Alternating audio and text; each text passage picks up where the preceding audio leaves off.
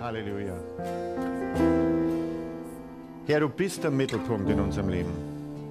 Du bist der Mittelpunkt in unserer Stärke, du bist der Mittelpunkt in unserer Schwäche. Du bist nicht nur Mittelpunkt in unserem Leben, sondern du bist Mittelpunkt im Universum. Mittelpunkt auf der Erde. Himmel und Erde sind geschaffen worden durch dich. Und wir wollen dich anbeten heute Morgen. Wir wollen dir danken, dass wir Beziehung haben dürfen mit dir. Du bist der Gott, der Mensch sein wollte und Gemeinschaft haben wollte mit uns. Ich danke dir, Herr. Ich danke dir, Herr, für jeden Einzelnen, der heute da ist. Und ich bitte dich, dass niemand so geht, wie er gekommen ist. Dass wir alle ein Stück näher kommen zu dir heute. Dich ein Stück besser kennenlernen. Mehr Gemeinschaft haben mit dir. Du bist der Mittelpunkt in meinem Leben. Halleluja. Lass uns nochmal singen und singen, du bist der Mittelpunkt in meinem Leben.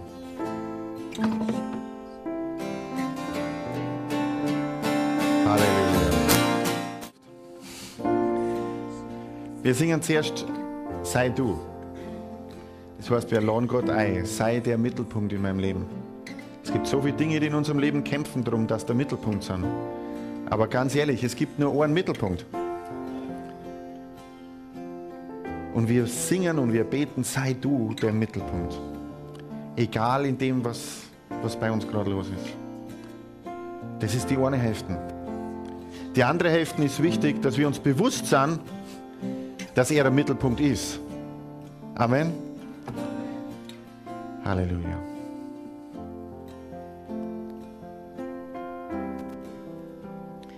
Ähm, ich habe den Eindruck, dass, dass du da bist und du hast ein Riesenpaket. Du hast den, das Gefühl, du hast ein Riesenpaket zu erledigen. Das fühlt sich für dich an wie Paket. Und du weißt nicht, wie du das schaffen sollst, wie du das machen sollst und wie du das Ganze angehen sollst. Aber der Herr möchte heute sagen, mach einen Schritt nach dem anderen. Aber geh. Geh in die Richtung, die du weißt. Und dann wird der Berg wird abgetragen werden durch die einzelnen Schritte, die du machst. Aber geh. Geh und Gott ist mit dir. Amen.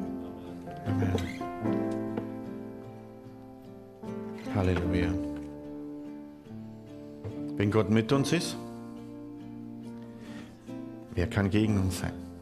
Wenn Gott mit uns ist, welche Situation kann zu groß sein? Amen. Keine. Er hat einen guten Plan. Schau mal den Nachbarn an und überzeuge ihn davon und sag, hey, Gott hat einen guten Plan für dich. Und egal, und egal welches Paket du trägst, und egal welches Paket du trägst, er hilft dir dabei. Amen. Amen. Amen. Aber ich höre mich nicht. Halleluja.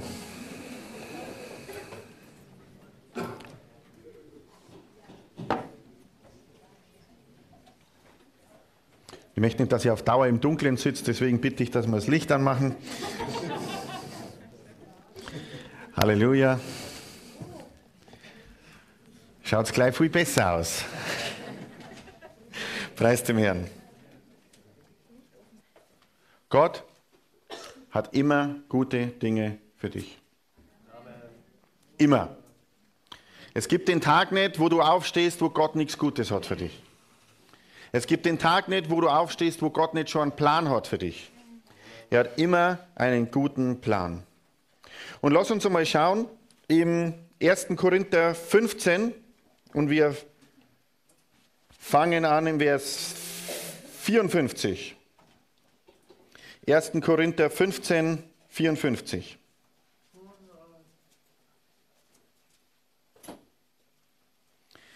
Und es ist jetzt erst ein bisschen kompliziert, nachher wird es dann wieder leichter. Wenn aber dieses Verwesliche Unverwesliche, Unverweslichkeit anziehen und diese sterbliche Unsterblichkeit anziehen wird, dann wird das Wort erfüllt werden, das geschrieben steht, der Tod ist verschlungen im Sieg. Tod, wo ist dein Stachel? Totenreich, wo ist dein Sieg? Der Stachel des Todes aber ist die Sünde, die Kraft der Sünde aber das Gesetz. Gott aber sei Dank, der uns den Sieg gibt durch unseren Herrn Jesus Christus. Heißt, Gott sei Dank, der uns den Sieg gibt durch unseren Herrn Jesus Christus. Ich lese jetzt das gleiche nochmal vor aus der Hoffnung für alle Übersetzung. Da steht, wenn aber dieser vergängliche und sterbliche Körper unvergänglich und unsterblich geworden ist, dann erfüllt sich, was die Propheten vorausgesagt haben. Also wir haben einen vergänglichen, sterblichen Körper, den hat übrigens jeder von euch heute mitgebracht. Auch wenn du den sehr pflegst, auch wenn du schaust, dass der toll ausschaut, er ist vergänglich und er ist sterblich. Schau mal deinen Nachbarn an und sag, dieser Körper wird zerfallen.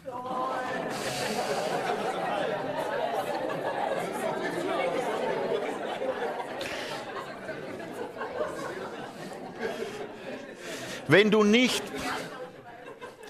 wenn du nicht bereit bist, irgendwann deinen Körper aufzugeben, wirst du nicht die Ewigkeit im Himmel mit dem Herrn verbringen. Weil da kriegst du einen neuen Körper, der ist noch besser wie dein jetziger Körper. Ich weiß, manche von euch können sich das nicht vorstellen, ich kann mir das schon vorstellen, aber wir kriegen einen noch besseren Körper. Halleluja.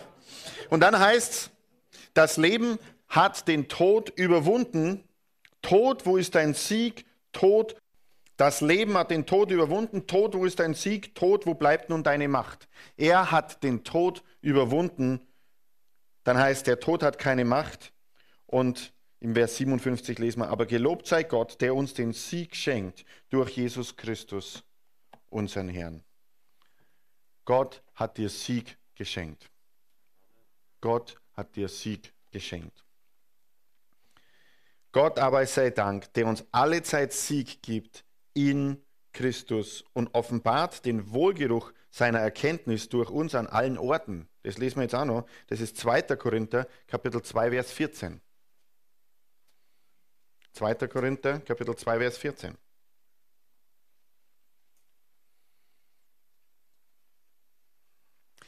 Gott aber sei Dank, der uns alle Zeit in Christus triumphieren lässt und den Geruch seiner Erkenntnis durch uns an jeden Ort offenbar macht. Halleluja. Er macht, er macht, ich lese jetzt nochmal vor. Und lieber Sound, lieber Sound, lieber Sound, Jay, bitte legt mich auf die Monitore. Okay, also nochmal von vorn. Gott aber sei Dank, der uns alle Zeit in Christus triumphieren lässt und den Geruch seiner Erkenntnis durch uns an jedem Ort offenbar macht. Wie oft lässt Gott dich triumphieren?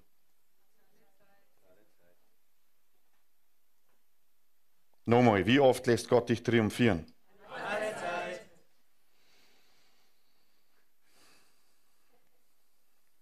So, und jetzt lesen wir die Schriftstelle nochmal genau und dann frage ich die Frage nochmal. Gott aber sei Dank, der uns alle Zeit in Christus triumphieren lässt, der uns alle Zeit in Christus triumphieren lässt. Jetzt frage ich dich nochmal, lässt Gott dich alle Zeit triumphieren? Naja, eigentlich schon, eigentlich ist es aber auch nicht immer so. Bist du alle Zeit in Christus? Ja, wir sind alle Zeit in Christus per Position ist es so, dass du immer dich in dem aufhältst, was Christus für einen Plan für dich hat. Noch nicht, das ist die richtige Antwort. Noch nicht. Das heißt, es gibt auch Zeiten der Niederlage in unserem Leben. Wer hat schon mal irgendwann eine Niederlage gehabt in seinem Leben? Okay. Soll ich dir was sagen? Es ist nicht notwendig. Es ist nicht notwendig, dass du Niederlagen hast. Auch in der letzten Reihe da hinten ist es nicht notwendig, dass man Niederlagen hat. Wenn ich in Christus bin und in den Plan gehe, den Christus für mich hat, dann heißt es, er lässt mich alle Zeit in Christus gerade so überwinden, dass ich es irgendwie schaffe. Der steht in meiner Bibel nicht. Da steht in meiner Bibel, der uns alle Zeit in Christus triumphieren lässt. Wie schaut denn Triumph aus? Hast schon mal jemand gesehen, der triumphiert? Hast schon mal irgendwann jemand gesehen? Hast du schon irgendwann in deinem Leben einmal Sportschau geschaut? Die, wenn gewinnen, dann triumphieren die, oder? Und wenn jemand triumphiert, wie schaut es aus, wenn jemand triumphiert? Jubel, Freude, Fröhlichkeit, Sieg. Das ist irgendwie, es gibt so, es gibt so Zeiten und Zeichen von Triumph. Weißt du, wie das manchmal ausschaut, wenn Christen triumphieren?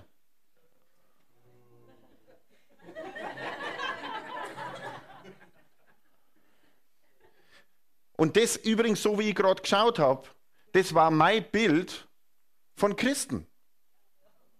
Bevor ich mich für Jesus Christus entschieden habe, habe ich, hab ich so, so, ein Bild gehabt von Christen, wo ich mir gedacht habe, naja, das sind die Superheiligen, die ständig traurig und verkrampft sind. Und schlecht angezogen, das war wichtig, schlecht angezogen. Das war mein Bild. Keine bunten Farben, das, das, das war mein Bild. Aber da heißt, wenn wir in Christus sind, dann triumphieren wir. Amen. Das heißt, mit Christus sind wir immer die Mehrheit. In allen überwinden wir weit. Weißt, es gibt zwei Weiten, das weißt du. Es gibt den Herrn und in Christus triumphieren wir und es gibt den Feind und er will dir ein Leben geben, wo du niedergeschlagen bist. Und er benutzt alles Mögliche, unter anderem Sünde. Jedes Mal, wenn du sündigst, entscheidest du dich für Niederlage statt für Sieg. Weil jedes Mal, wenn du sündigst, trittst du heraus aus dem, was Gott für dich hat. Und jedes Mal, wenn du herausgetreten bist aus dem, was Gott für dich hat, spürst du Niederlage. Du spürst vorher vielleicht Lust und Versuchung, aber nachher spürst du Niederlage und nachher benimmst du dich übrigens auch nicht wie jemand, der im Sieg lebt. Ich habe noch niemand gesehen, der frisch gesündigt hat und dann rumläuft wie ein Triumphator. Zumindest kein Christen, weil wir haben das schlechte Gewissen noch. Das schlechte Gewissen ist eigentlich nicht wahr. Es gibt kein schlechtes Gewissen. Es gibt nur gutes Gewissen. Gewissen ist immer gut. Aber es bringt immer zutage, was gerade Sache ist. Ich habe ein gutes Gewissen, das mich überführt von schlechten Dingen. Aber um was es mir geht, ist jetzt gar nicht um Sünde, obwohl ich sage, wenn du sündigst, egal in welchem Bereich, lass es einfach. Jetzt kannst du Amen sagen, das war super. Das war, das war euer Punkt für Amen. Wenn du sündigst in irgendeinem Bereich, dann lass es einfach. Okay, jetzt bin ich schon bei 30 Prozent, die es ohne Aufforderung machen. Probieren wir es nochmal. Also, wenn ich sündig und wenn ich das merke, dann lass es einfach. Okay. Amen. Halleluja. Aber mir geht es darum, dass diese Schriftstelle in unserem Leben Realität ist und dass wir von dieser Realität möglichst viel erleben. Denn wir sind, nochmal Vers 14 zuerst, Gott aber sei Dank, der uns alle Zeit in Christus triumphieren lässt und den Geruch seiner Erkenntnis durch uns an jeden Ort offenbart. Wie riecht denn Gottes Erkenntnis? Gottes Erkenntnis riecht nach Liebe, es riecht nach Triumph, es riecht nach Sieg, es riecht nach Vergebung, es riecht nach dem, dass, dass man seine Gegenwart erleben kann. In Christus triumphieren wir. Lass nicht zu, dass es Bereiche gibt in deinem Leben, die nicht beherrscht werden von dem, dass du in Christus dominierst und in Christus triumphierst. Setz mal dein Triumphator-Gesicht auf. Was Triumphator ist nicht eine Starkbiermarke, das ist das, was er, was er Christ ist. Alles mit Ohr, das ist irgendwie so zur Zeit und ist, wie auch immer. Ne? Kann man bloß in Bayern sagen. Okay. Wenn du in Christus bist, bist du geboren zu regieren und zu herrschen, ist das, was das Wort sagt. Das heißt, du bist der geborene Sieger. Aber es gibt viele Dinge, die dir versuchen, den Sieg zu stehlen. Gibt es einen geborenen Sieger, der nicht überwindet? Ich meine, wenn du siegen willst, dann musst du irgendwas besiegen. Amen. Hast du irgendwas, was zu besiegen ist? Ich habe was, was zu besiegen ist, und das ist manchmal ganz schön groß. Das nennt sich Fleisch. Das ist die größte Schlacht, die wir jemals kämpfen, ist die Schlacht gegen unser Fleisch. Gegen das natürliche Denken. Sprüche 3, Vers 5 und 6, lass uns mal aufschlagen. Halleluja. Sprüche 3. Was für eine Schlacht kämpfen wir? Und sagst, ja, immer wieder die gleiche Schriftstelle, immer wieder. Das heißt, bei jeder fünften Predigt hast du diese Schriftstelle drin. Ja, weil wir es brauchen. Amen. Wer von euch ist schon durch mit der Schriftstelle? Sprüche 3, Vers 5 und 6. Lass uns nochmal lesen, dann kannst du mir erklären, wie das geht. Vertraue auf den Herrn von ganzem Herzen und verlass dich nicht auf deinen, verlass dich nicht auf deinen Verstand. Auf was sollst du nicht verlassen? Auf den Verstand. Erkenne ihn auf all deinen Wegen, so wird er deine Pfade ebnen. Und dann für die, die es immer noch nicht begriffen haben, setzt er nochmal nach und sagt, halte dich nicht selbst für weise. Hoppala. Halte dich nicht selbst für weise, fürchte den Herrn und weiche vom Bösen. Vertraue auf den Herrn vom ganzen Herzen und verlass dich nicht auf deinen Verstand. Wenn wir in ihm sein wollen, wenn wir triumphieren wollen, dann müssen wir lernen, mit dem Herzen auf Gott zu vertrauen und uns nicht auf unseren Verstand zu verlassen. Und jedes Mal, wenn dein Verstand dir einen Strich durch die Rechnung macht, wenn dein Verstand sagt, ja, aber so, ja, aber so, ja, aber so, dann frage mal, was sagt das Wort? Du bist nie intelligenter wie das Wort Gottes, niemals. Obwohl wir uns immer wieder mal so verhalten, wo wir da, ja, und das steht im Wort, aber ich glaube das, ja, dann glaubst du falsch. Wir leben in einer Zeit, wo keiner mehr sagen traut, was falsch und richtig ist. Mein Wort ist Wahrheit, das ist richtig, das sagt Jesus. Ja, aber ich glaube bloß bestimmte Teile vom, weil, weil das, das glaube ich schon und bei dem anderen, da bin ich mir nicht so sicher. Entweder du glaubst, dass Jesus die Wahrheit sagt, oder du glaubst, dass er liegt. Ich glaube keinen, der bloß zu 50% die Wahrheit sagt. Glaubst du jemand, der bloß zu 50% die Wahrheit sagt? Das heißt, entweder wir entscheiden uns dafür, dass das Wort Gottes wahr ist und dann kommt es in unserem Leben zustande, oder wir entscheiden uns dafür, dass es nicht wahr ist. Aber mach nicht 50% von dem, was im Wort steht, weil da kannst du es gleich lassen.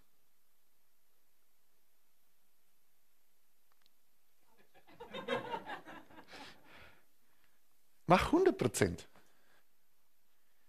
Wer hat schon mal einen Kuchen backen oder probiert? Ja, ja. Was ist denn, wenn du einen Kuchen bäckst?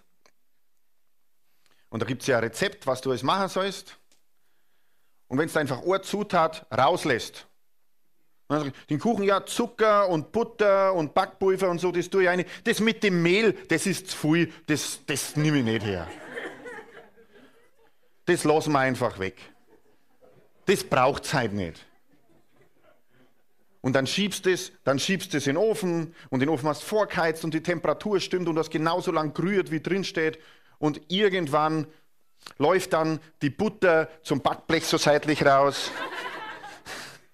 Und der Ofen ist dreckert und es stinkt. Und dann machst du die Tür auf und sagst, schau, das funktioniert nicht, was in dem Buch steht. Was beim Backen, da denkt sich ja jeder, Nö, Steht doch logisch, muss doch so machen, wie drin steht. Ist doch ganz logisch. Bei der Bibel, da muss man manchmal, ja, wir können uns die Teile nehmen, die uns gefallen. Wir nehmen Butter und Zucker und vielleicht noch ein bisschen Beschleuniger und Backpulver und wir nehmen das Warme, die warme Umgebung und alles. Du, aber wenn das Mehl, wenn die Substanz nicht drin hast in deinem Glaubensleben, dass das Wort Gottes wahr ist, wenn die Substanz nicht drin hast, dass er immer regiert, dass er Mittelpunkt ist, dass er unser Leben bestimmen darf, da brauchst du den Ofen gar nicht einschalten. Amen. Braucht einfach nur lächeln, das ist nämlich eine super Botschaft. Ähm, ist gar nicht so schwarz zum Predigen halt. Normalerweise war das eher schwarere. Wisst ihr, mir geht es darum, dass, dass dieser Bibelvers in unserem Leben zustande kommt. Gott dabei sei gedankt, der uns alle Zeit den Sieg gibt in Christus. Es gibt Menschen, die sollte man schon aus 500 Meter Entfernung auf der Straße erkennen, dass das Christen sind. Das sind die, die strahlen und denen man im Gesicht aussieht, ich habe den Sieg über jede Situation. Amen. Weißt du, wie ich kennenlernen möchte, wenn ich irgendein Problem habe, wenn ich Jesus Christus nicht kenne, wenn ich Gott nicht kenne, ich gar nicht weiß, dass es ihn überhaupt gibt, dass ich ihn überhaupt brauchen kann. Weißt du, wen ich kennenlernen möchte? Ich möchte jemanden kennenlernen, der die Lösungen hat für mein Leben. Amen. Nicht jemand, der total niedergeschlagen ist. Und ich sage überhaupt nicht, dass es nicht Situationen gibt, die schwierig sind in unserem Leben, wo wir niedergeschlagen sind, wo wir den Durchblick nicht haben, wo, wo, wo, wo uns Dinge bedrängen. Das ist alles kein Problem. Aber bitte schreib an diese Situation kein Namensschild und schraub deine Türklingel an der Situation an und sag, da wohne ich jetzt. Amen. Es heißt, der uns alle Zeit im Triumphzug führt. In Christus. Wenn du in Christus bist, dann ist dein Leben erleben, wo du im Sieg leben kannst. Aber vergiss das Mehl nicht. Was wir haben jetzt 40 Tage Zeit mit Gott gemacht und das ist super und ich bin dankbar für die Zeugnisse und wahrscheinlich haben viel mehr Leute ein Zeugnis. Wenn ich mit Jesus in Kontakt komme, dann passiert was. Wenn ich mich in Christus aufhalte, dann passiert was. Dann verändert sich was in meinem Leben. Bin gestern Auto gefahren mit der Irmi zusammen und dann hat die Irmi so gesagt, Robert, boah, wenn wir jetzt auf die, auf die Woche zurückschauen, dann waren so viele Termine und so viele wichtige Sachen. Das war echt eine gewaltige Woche. Und dann habe ich kurz drüber nachgedacht. Und dann habe ich so geschaut und gesagt, ich glaube, ihr mir, so viele wichtige Sachen in der Woche ist das neue Normal. Das ist das neue Normal. Gott gibt uns immer so viel, wie er uns zutrauen kann. Und ich habe schwierige Dinge im Leben, ich habe leichte Dinge im Leben, aber Gott lässt dich immer triumphieren in jeder Situation, wenn wir in ihm sind. Akzeptiere es nicht, dass Situationen in deinem Leben gibt, die dich bedrängen. Freut euch alle Zeit, sagt das Wort. Und noch einmal sage ich euch, falls wir es vergessen haben, freut euch. Wenn du dich wirklich freist, dann sieht man das. Wie haben die Israeliten die Stadt Jericho eingenommen? Wie haben die die Stadt eingenommen? Das war ganz interessant. Die Stadt war groß, die Stadt war befestigt, die Mauern waren dick, die in Jericho waren gut ausgebildet, die, haben, die waren, waren stark und dann war die israelitische Armee und die haben wirklich irgendwie Schwierigkeiten gehabt, so im Natürlichen zum sehen, wie sollen sie die Stadt einnehmen. Wie ist das manchmal in unserem Leben? Das ist manchmal ident. Na, du, hast, du hast irgendwie Schwierigkeiten und, und die andere Situation schaut so groß aus und da ist ein Riesenberg. Aber was war das nächste? Gott hat ihnen einen Plan gegeben. Gott hat ihnen gesagt, wie machen sie es? Wie sollen sie es machen? Was sind die Schritte? Weißt du, was interessant ist? Sie haben ihn gefragt. Sie haben gesagt, die Situation ist furchtbar groß. Wir wissen nicht, wie wir es machen sollen. Und sie haben ihn gefragt. Ihr habt nicht, weil ihr nicht nachdenkt. Na, bittet. Und dann, was sagt er? Er sagt ihnen einen Plan. Und jetzt wird es erst richtig spannend. Was war der Plan? Geht um die Stadt siebenmal und am Schluss brecht den Jubel aus. Immer im Ernst jetzt. Hey, ich habe gebetet, weil ich will einen Plan. Ich will nicht einfach nur siebenmal im Kreis rennen und dann irgendwie in die Hörner stoßen und dann passiert irgendwas vielleicht. Was, das ist schon interessant. Wir bitten Gott, dass er uns einen Plan gibt. Und wenn er uns einen Plan gibt und er gefällt uns nicht, dann sagt unser Verstand, das machen wir nicht. Der Plan macht doch überhaupt keinen Sinn, oder? Es hat es damals in der Geschichte noch nie gegeben, dass einfach äh, Musikanten um eine Stadt rumgezogen sind und haben dann in die Trompeten eingeblasen und dann ist die Stadtmauer eingefallen. Da hat es keinen geschichtlichen Bericht gegeben. Die Physik bestätigt es nicht. Du hast dann noch keinen anderen Christen kennengelernt, dem es so gegangen ist. Du hast im Natürlichen nichts, auf was du dich stützen kannst. Aber Gott hat gesagt, mach's es so. Mach's es so. Und was haben sie gemacht? Sie sind um die Stadt rumgelaufen und das ist die schönste Stelle an der Geschichte. Nach der siebten Runde haben sie nicht nur trompetet, sondern Gott hat ihnen auch gesagt, brecht in Jubel aus. Das heißt, triumphiert. Wann haben sie triumphieren müssen? Vorher. Bevor die Mauer gefallen ist, haben sie sich gefreut. Bevor die Mauer gefallen ist, haben sie triumphiert. Bevor die Mauer gefallen ist, haben sie sich verlassen, dass Gottes Wort wahr ist. Bevor die Mauer gefallen ist, haben sie sich darauf verlassen, dass der Plan Gottes funktioniert. Bevor die Mauer gefallen ist. Wann war das freudige Gesicht? Bevor die Mauer gefallen ist. Wann waren es locker und entspannt, bevor die Mauer gefallen ist? Wann waren es einig und gehorsam dem gegenüber, was Gott gesagt hat, bevor die Mauer gefallen ist, bevor es Sinn gemacht hat, waren sie gehorsam. Amen.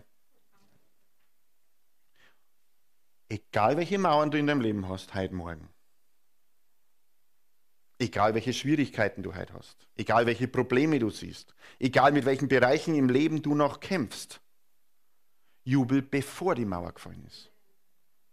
Triumphier, bevor die Mauer gefallen ist. Triumphier, bevor es Sinn macht. Einfach weil das Wort es sagt. Es sagt, freut euch, wie oft? Alle Zeit. Also jetzt zum Beispiel. Ja, okay, jetzt zum Beispiel. Freu dich, egal was der Pastor predigt.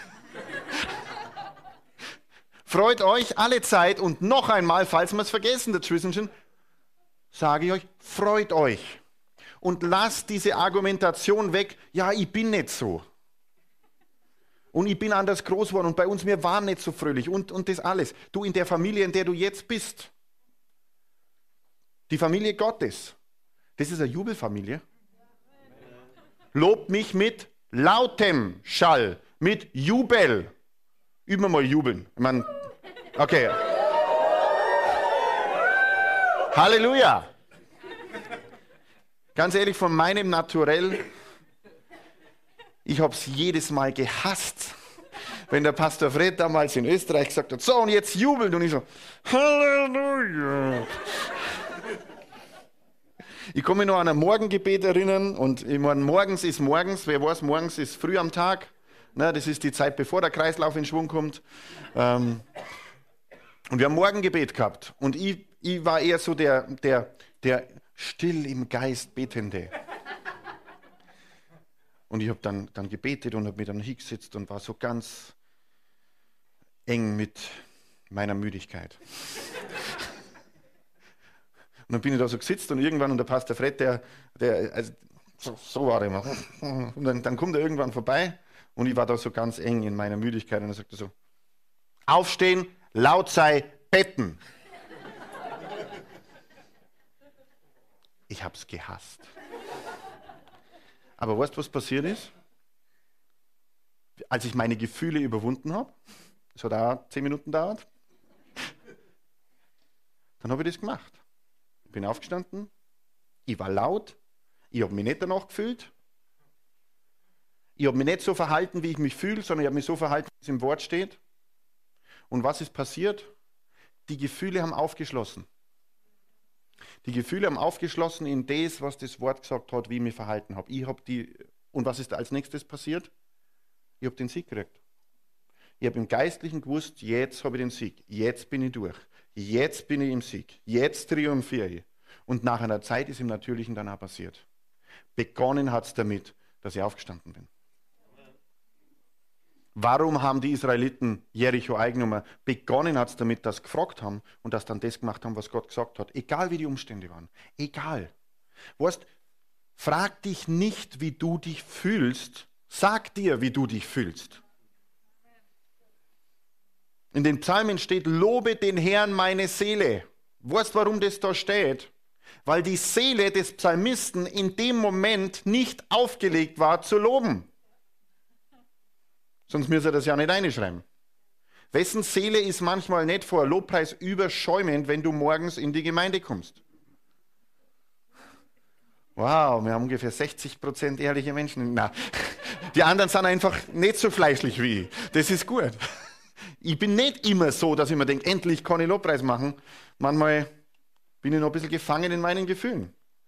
Aber dann muss ich zu mir sagen, lobe den Herrn meine Seele.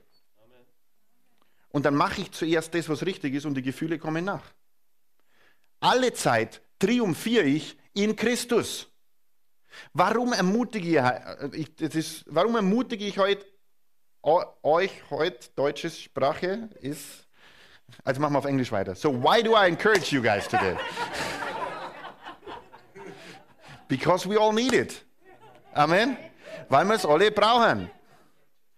Und weil wenn wir das nicht machen, dann gewinnt jemand anders.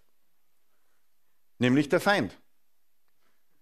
Und der schaut die ganze Zeit, dass wir niedergeschlagen sind, dass wir keine Freiheit haben, dass wir nicht an uns glauben. Wie viel Lügen hast du schon gehört über dich selber, du kannst es nicht, du schaffst es nicht, du bist nichts, keiner mag dich, es führt zu nichts, hör auf. Wer hat so einen Gedanken schon mal gehört? Irgendwann. Weißt, irgendwann. Steht nicht im Wort. Das steht nicht im Wort. Im Wort heißt, in Christus triumphieren wir alle Zeit. Weißt, wenn du entscheiden kannst, wie viel Prozent von deinem Tag du in Christus bist, oder dich, du, du bist positionell, bist immer in Christus, aber wie viel Prozent deines Tags du dich auch in dem aufhältst, in der Gemeinschaft mit Christus und in dem Wissen, dass das Wort bestimmt, was du jetzt gerade machst, wie viel Prozent von deinem Tag du das erlebst, das entscheiden wir. Und es ist Übung. Es ist Übung. Und die beste Übung ist, wenn du das dann machst, wenn es am schwersten ist. Ich weiß nicht, ob ich das bei euch schon gepredigt habe, aber ich habe neulich einmal in einer Predigt was gehört und das ist so treffend. Und da geht es über Glauben per Anhalter. Habe ich über das schon mal gepredigt? Das war so ein gutes Beispiel. Und da hat der Prediger gesagt, also deswegen sage ich es extra, ist nicht von mir, aber es ist voll gut. Ähm, manche Christen, na so wird es nicht gemeint. Äh, manche Christen fahren in ihrem Glaubensleben per Anhalter. Sie legen sich kein eigenes Fahrzeug zu. Sie haben irgendein Gebet oder irgendeine Schwierigkeit und dann gehen sie zu Bruder, Schwester, Glaubensheld hin und sagen, hey, kannst bitte mal für mich beten? Und der betet dann für sie und glaubt zusammen mit ihnen und dann können sie ein Stück auf dem Glauben mitfahren. Und irgendwann möchte er heute halt auch wieder was machen und dann ist wieder schwerer. Dann gehen sie zum nächsten Bruder, Schwester und sagen, komm, oder, oder Pastor, bet für mich, oder, oder bet du für mich, oder ich mache ich mach eine, eine Facebook-Gruppendiskussion, I need prayer. oder ein Kettenmail, oder was auch immer. Es ist gut, wenn andere für uns beten, aber nicht als Ersatz für unseren eigenen Glauben, in dem wir vorankommen. Nicht als Ersatz. Fahr nicht dein Glaubensleben auf Anhalter. Glaubensleben ist, was von Montag bis Sonntag bei dir zu Hause stattfindet. Das ist Glaubensleben. Und was wir hier am Sonntag machen ist, wir ermutigen uns gegenseitig, wir gehen weiter, wir gehen nach vorn, wir hören das Wort Gottes und wir werden wieder ein bisschen in die Spur gebracht und das brauchen wir alle immer wieder. Aber Glaubensleben ist das, was bei dir daheim stattfindet. Fahr nicht per Anhalter in dem Glaubensleben. Such dir nicht Bruder stark oder Schwester stark und sag bitte tu das für mich, sondern wer du selber Bruder stark und Schwester stark. Amen. Du bestimmst, mit welchem Auto du fährst. Wenn du immer bloß bei anderen Leuten mitfährst im Auto, hast du Zeit, dir selber ein gutes Auto zuzulegen, es zu pflegen, es auszubauen, zu schauen, dass doch nur passiert in dem, was du machst. Halleluja. Das ist ganz ein wichtiger Punkt. Preis dem Herrn. Es ist so schön, in der Gesamtgemeinde zu predigen. Ich kann es euch gar nicht sagen. Wir sind eine Kirche an mehreren Orten. Und der Orte kommen noch mehrere. Amen. Amen. Gestern habe ich Geburtstag gehabt. Und dann haben wir uns so überlegt, was machen wir heute? Und dann haben wir gesagt, na, fahren wir irgendwie in irgendeine Stadt im Umkreis, die wir noch nicht so gut kennen und schauen die, schauen die uns einfach an. Und eigentlich wollten wir bloß entspannt essen gehen und im Endeffekt war der ganze Tag wieder bloß Spioniermission. Einfach zum Schauen, geht da was oder geht da nichts. Aber das hat Spaß gemacht. Es gibt so viele Orte, die einen McDonalds haben, aber keine Gemeinde. Was ist ein wichtiger für einen Ort? Also ganz im Ernst. Ich darf schon auch sagen, die Gemeinde. Es gibt so viele Orte bei uns im Umkreis, die brauchen eine lebendige Gemeinde, wo du Jesus Christus kennenlernen kannst, wo Menschen aufgebaut werden im Glauben. Halleluja. Lass uns aufschlagen 1. Korinther 3.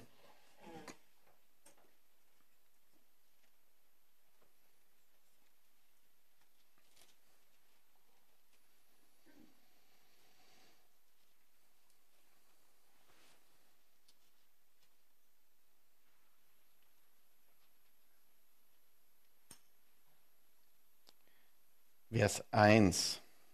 1. Korinther 3, Vers 1. Und ich, meine Brüder, konnte nicht zu euch reden als zu geistlichen, sondern als zu fleischlichen Menschen, als zu Unmündigen in Christus. Milch habe ich euch zu trinken gegeben und nicht feste Speise, denn ihr konntet sie ja nicht vertragen. Ja, ihr könnt sie auch jetzt noch nicht vertragen.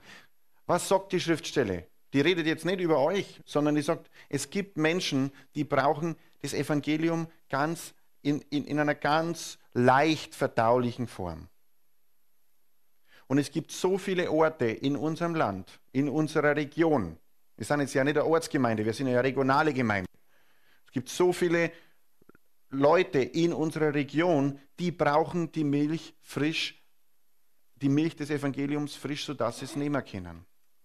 Amen. Und dann lesen wir weiter im Vers 5. Wer ist denn Paulus und wer Apollos? Was sind die anders als Diener, durch die ihr gläubig geworden seid? Und zwar, wie es der Herr jedem gegeben hat. Ich habe gepflanzt, Apollos hat begossen, Gott aber hat das Gedeihen gegeben. So ist weder der etwas, der pflanzt, noch der, welcher begießt, sondern Gott, der das Gedeihen gibt. Und dann, der aber, welcher pflanzt, der, welcher begießt, sind eins. Jeder aber wird seinen eigenen Lohn empfangen, entsprechend seiner eigenen Arbeit. Um was geht es in der Schriftstelle? Die, der Hintergrund von der Schriftstelle ist, dass die ein bisschen Streit gehabt haben. Um das geht es aber eigentlich nicht so sehr, sondern es geht darum zu erklären, dass jeder in der Gabe, die Gott ihm gegeben hat, zum Aufbau des Leibes beiträgt, dass keiner höher von sich denkt wie der andere. Und dass alles gleich wichtig ist. Da, der Jürgen ist pastoraler Leiter in Mildorf. Der Manfred ist pastoraler Leiter in Trostberg. Ich und mit der Irmi, wir sind einmal nach Mildorf gegangen und haben in einem Hotel übernachtet, für die Stadt gebetet und dann ist was passiert. Aber es ist nicht der, der hingeht oder der dann pastoraler Leiter ist oder der in die nächste Stadt geht oder der den Lobpreis leitet oder der, der, der Ordner macht oder der, der Kinderdienst leitet. Da ist nicht der eine mehr oder ist der andere weniger, sondern es ist wichtig, dass jeder genau in seiner Gabe dient. Bin so froh, dass wir so tolle Menschen haben, die pastorale Leitung machen. Oder doch? Ich bin so froh, Jürgen, dass du nicht Lobpreispastor bist. Ich bin so froh, dass Sean Jugend- und Lobpreispastor ist. Amen. Ich bin auch froh, dass ich nicht Lobpreispastor bin. Ganz froh. Für mich selbst und für euch. Die ganzen Gaben wirken zusammen. Und es ist so entscheidend, wenn wir weitersprechen, wie es weitergeht. Ich empfinde, dass wir als Gemeinde eine Verantwortung haben für die Region, in die uns Gott stellt. Und die Region heißt nicht Bahnhofstraße Trostberg, weil die haben wir noch nicht einmal erreicht. Amen. Die Region heißt nicht Münchner Straße Mühldorf, obwohl die größer war wie die Bahnhofstraße in Trostberg, aber die haben es auch noch nicht erreicht. Sondern es, es ist eine Vision für die Region. Es gibt so viele Städte in der Region, die keine Gemeinde haben. Und ich rede jetzt nicht einmal über die, die schon eine Gemeinde haben. Es gibt ja nur die Hammergemeinde, die, da ist wenigstens eine Gemeinde, die predigen vielleicht das Evangelium nicht ganz genau so wie wir, aber Menschen werden von neuem geboren. Preis dem Herrn. Ich rede über Städte, da gibt es überhaupt keine Gemeinde. Da sagt niemand den Menschen, du musst von neuem geboren werden. Und ich habe wirklich eine hohe Achtung vor der katholischen Kirche. Ich habe eine hohe Achtung vor der evangelischen Kirche. Ähm, ich habe nichts gegen irgendjemand, der in irgendeiner anderen Kirche ist, aber entscheidend ist, dass wir den Menschen erzählen, dass sie von neuem geboren werden müssen. Das ist das, was das Wort sagt. Wenn du von neuem geboren wirst, das macht den Unterschied.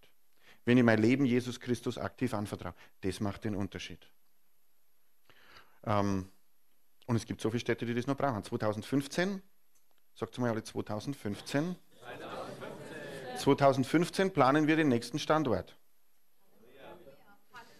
Wer möchte wissen, wo das ist? Dann betz mit mir gemeinsam, dass Gott es uns sagt. Amen. ich fahre ja schon ein bisschen rum mit der Irmi, wir fahren schon ein wenig rum und wir schauen, was der Herr sagt, aber zumindest hat bis jetzt ist die Taube noch nirgends gelandet. Aber 2015 ist der Zeitpunkt für den nächsten Standort. Und es gibt so viele, die wirklich das gut brauchen kannten, so viele Städte, die eine Gemeinde brauchen kannten. Halleluja.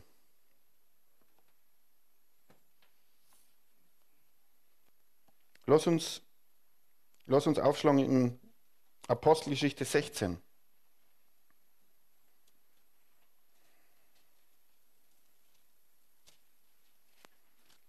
In Vers 6. Als sie aber nach Pyrgien und durch das Gebiet Galatiens zogen, wurde ihnen vom Heiligen Geist gewährt, das Wort in der Provinz Asien zu verkündigen. Als sie nach Mysien kamen, versuchten sie nach Bithynien zu reisen und der Geist ließ es ihnen nicht zu. Da reisten sie an Mysien vorbei und kamen hinab nach Troas. In der Nacht erschien dem Paulus ein Gesicht, ein mazedonischer Mann stand vor ihm, bat ihn und sprach, komm herüber nach Mazedonien und hilf uns, hilf uns. Als er dieses Gesicht gesehen hatte, waren wir zugleich bestrebt, nach Mazedonien zu ziehen, indem wir daraus schlossen, dass uns der Herr berufen hatte, ihnen das Evangelium zu verkündigen. Das ist das, was wir gerade machen. Wir haben zuerst die Verse gelesen, dass, dass Paulus da rumgezogen ist und hat da geschaut, ist da der richtige Ort, ist da der richtige Ort, ist da der richtige Ort oder ist da der richtige Ort. Und dann hat er eine Vision gekriegt für eine Stadt. Und ich kann uns allen nur empfehlen, in unserem Leben rumzuziehen. Ich meine jetzt nicht, dass du umziehst, ich meine auch nicht, dass du in verschiedene Städte fährst, wenn jetzt Gott dir nicht Gemeindegründung äh, aufs Herz legt. Aber, aber ich möchte, dass wir alle in Bewegung sind, Gott zu dienen. Dass wir in Bewegung sind, zu schauen, die Gaben und Talente, die du mir gegeben hast, Herr, wo kann ich die einsetzen? Und es gibt so viele Bereiche, ähm, wo, man, wo man dafür sorgen kann, dass das Reich Gottes wächst. Wir fangen jetzt dann, wenn der Alpha-Kurs äh, vorbei ist, nochmal frisch an mit Kleingruppen. Frisch bedeutet, wir, wir fügen etliche Kleingruppen hinzu. Und es gibt ganz unterschiedliche Menschen. Hast du das schon mal festgestellt? Es gibt da Menschen, denen machen unterschiedliche Dinge Spaß. Das ist wahrscheinlich auch gut so. Und, und wenn, wenn der Alpha-Kurs vorbei ist, ihr werdet dann auch über die Ansagen immer wieder die Infos kriegen, ähm, wenn wir neue Kleingruppen machen, die müssen nicht 15 Jahre laufen. Manche können einfach ab bloß drei, vier Monate laufen, manche laufen vielleicht ein halbes Jahr, je nach dem Schwerpunkt. Es kann und welche Art von Kleingruppen können wir haben? Wir können unterschiedlichste Art von Kleingruppen haben. Sag mal, unterschiedlichste. unterschiedlichste. Nicht, dass du später sagst, du nie was du verkehrt. Unterschiedlichste. Okay? Also wir können Kleingruppen haben, die sich ganz intensiv mit Lehre auseinandersetzen. Wir können Kleingruppen haben, die, äh, die, sie, die einfach sich ausstrecken, neue Menschen mit dem Evangelium zu erreichen. Wir können aber auch Kleingruppen haben, die, wo es nur um Spaß geht. Wir können zum Beispiel eine Männer-Grillgruppe haben. Wir können auch eine Frauen-Kaffeetrinkgruppe haben. Also wir können, äh, wir können nach Altersgruppen verschiedenes machen, wir können nach Interessensgebieten das machen und so weiter. Aber es ist so entscheidend, was Gott möchte viele von euch verwenden für irgendwas und die Tür aufmachen, damit Menschen dich kennenlernen können.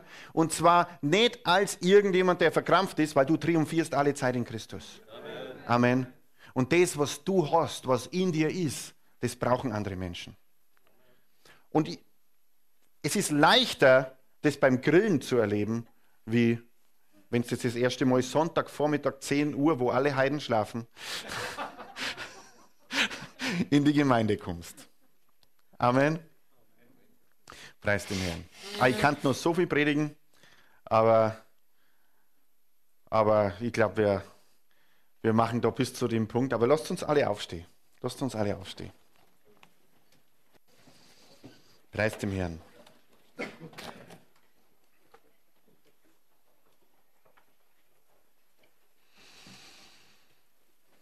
Halleluja.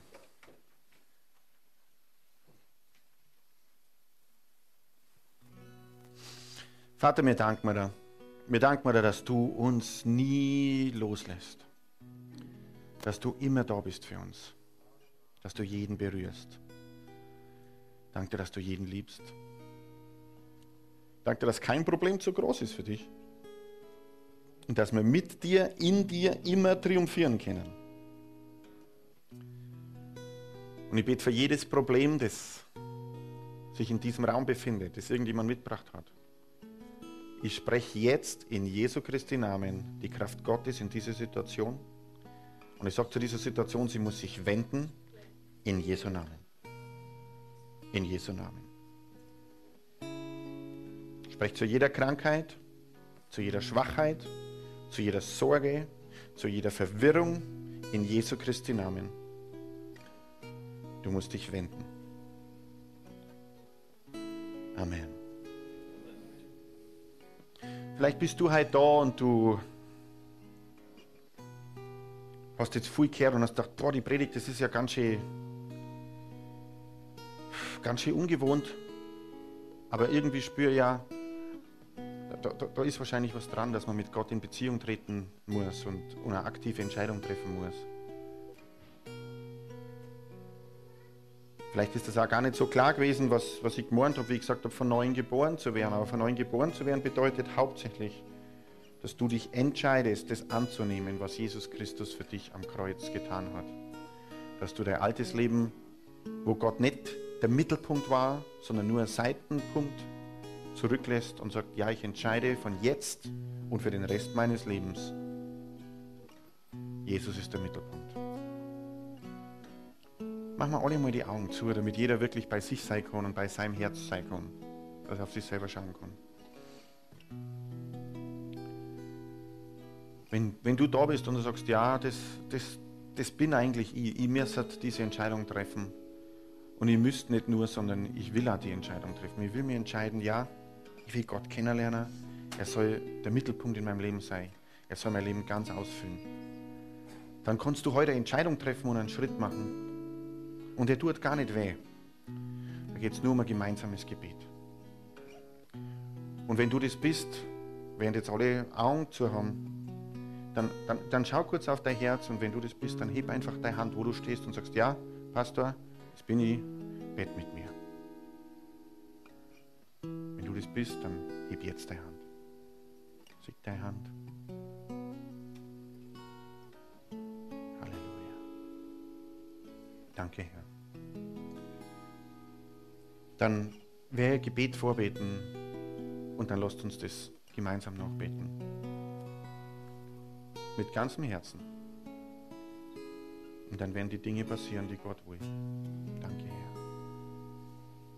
Vater Gott, ich danke dir, dass du deinen Sohn Jesus für mich gesandt hast.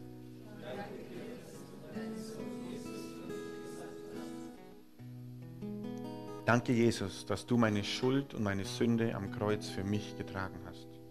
Danke, Jesus, dass du meine Schuld und meine Sünde für mich am Kreuz getragen hast. Jesus, ich lade dich heute ein. Komm in mein Leben. Sei du der Mittelpunkt. Erfüll mich ganz. Zeig mir den Plan, den du für mich hast. Und Heiliger Geist, Hilf mir und führe mich und leite mich,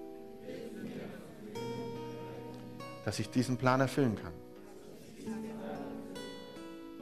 In Jesu Namen. Amen. Preis dem Herrn. Wenn du das das erste Mal gebetet hast, ich lade dich herzlich ein. Erzähl es mindestens zwei, drei Leuten und komm nach dem Gottesdienst kurz nach vor. Es ist noch jemand da vom Gebetsteam und erzählst denen, die haben einen Umschlag für dich, da ist noch ein Buch drin. Komm einfach nach vorn. Weil dann wird da gesagt, wieso die nächsten ersten Schritte ausschauen können in deiner Beziehung zu Gott. Und das ist eine begeisternde Beziehung. Amen. Wir haben so eine super Zeit vor uns. Gott ist noch lang nicht fertig mit uns. Und er ist noch lang nicht fertig mit der Region. Er hat so viel Gutes für dich. Schätz dich nicht zu gering und zu klein ein, weil er hat dir Gaben und Talente gegeben, die er braucht in seinem Leib. Sag nicht, ich bin ja nicht Apollos und ich bin ja nicht Paulus. Ich bin übrigens auch nicht Apollos, ich bin auch nicht Paulus. Aber was Gott dir gegeben hat, hat er dir gegeben, weil es wichtig ist. Amen. Halleluja. Wenn du noch keinen Einsatz hast in der Gemeinde, wo du mit deinen Talente oder irgendwas ähm, äh, was machst und du sagst, ja, aber das, eigentlich sollte das wahrscheinlich, dann sage ich, ja, stimmt, du solltest das. ähm, aber damit du den richtigen Platz findest, geh doch nach dem Gottesdienst auf den Manfred und auf den Jürgen zu, hebt ihr zwar nochmal die Hand, die zwei pastoralen Leiter. Alle Trostberger gehen auf den Jürgen nach. alle Trostberger gehen auf den Manfred zu, alle Mühldorfer gehen auf den Jürgen zu und dann sagt ihnen einfach, was ihr auf dem Herzen habt. Und Mitarbeit bedeutet nicht, dass wenn du was startest, dass du das dein Leben lang machen musst. Okay? Aber Mitarbeit bedeutet, dass du einfach einen Schritt machst in die Richtung. Und wenn wir einen Schritt machen, Gott führt uns und er leitet uns. Und Menschen werden ihre Beziehung mit Christus weiterentwickeln und manche kommen in Beziehung mit Christus, weil wir dienen. Wir dürfen unseren Dienst nicht unterschätzen. Es wirkt alles für ewiges Leben von Menschen. Und egal welchen Dienst du schon machst in der Gemeinde, jetzt rede ich mal zu allen anderen, sieh das nicht zu gering. Gott tut so viel. Danke, dass du deinen Dienst machst. Manchmal machst du vielleicht einen Dienst, den keiner sieht. Manchmal siegen ich auch nicht. Vielleicht bin ich nicht da, wenn du deinen Dienst machst. Aber ich bin dir total dankbar für deinen Dienst. Und der Heilige Geist setzt jetzt mal daneben dran und er sieht, was du tust. Menschenleben werden verändert, weil du treu bist. Amen. Halleluja. Ich wünsche euch einen gewaltigen Sonntag. Lernt noch so viele neue Leute kennen, wie es irgendwie geht. Und nehmt das mit. Triumphiert nächste Woche. Amen. Also von den 40 Tagen mit Gott kommt jetzt die neue Phase. 40 Tage gesunde Beziehungen im Triumphzug. Preis dem Herrn. Seid gesegnet und wir schließen mit dem letzten Lied.